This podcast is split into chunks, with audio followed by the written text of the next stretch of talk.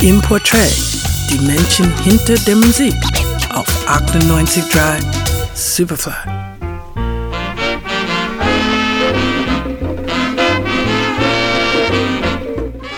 Anfang der 50er Jahre hat sich in London eine geradezu karibische Stimmung ausgebreitet. Einer der wichtigsten Komponisten des Calypso ist aus Trinidad über Curacao, Aruba und Jamaika nach England gekommen.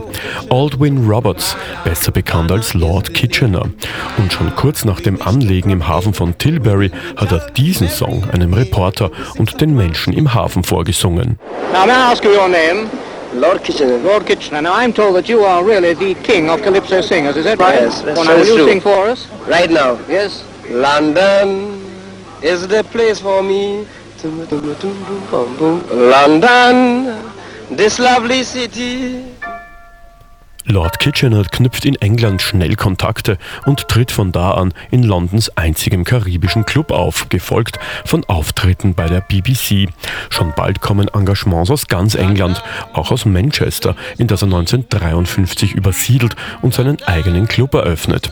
Schon bald expandiert er, er kauft diverse Immobilien und eröffnet weitere Musiklokale.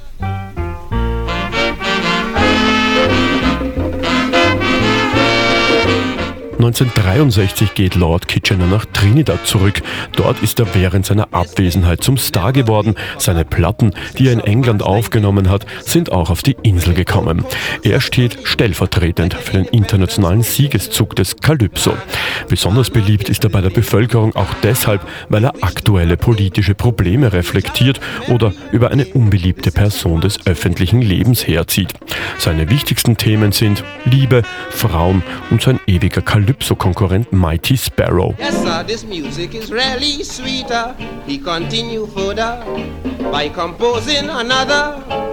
This one is a smasher. Weit über 300 Songs hat Lord Kitchener in seiner Karriere aufgenommen. Er hat mit der Sprache gespielt und laut eigener Angabe auch Schmutziges so gekonnt umschrieben, dass ein Priester mit Genuss zuhören konnte. Gerald Krafnicek über Trinidad aus der ebenso heißen Superfly-Redaktion.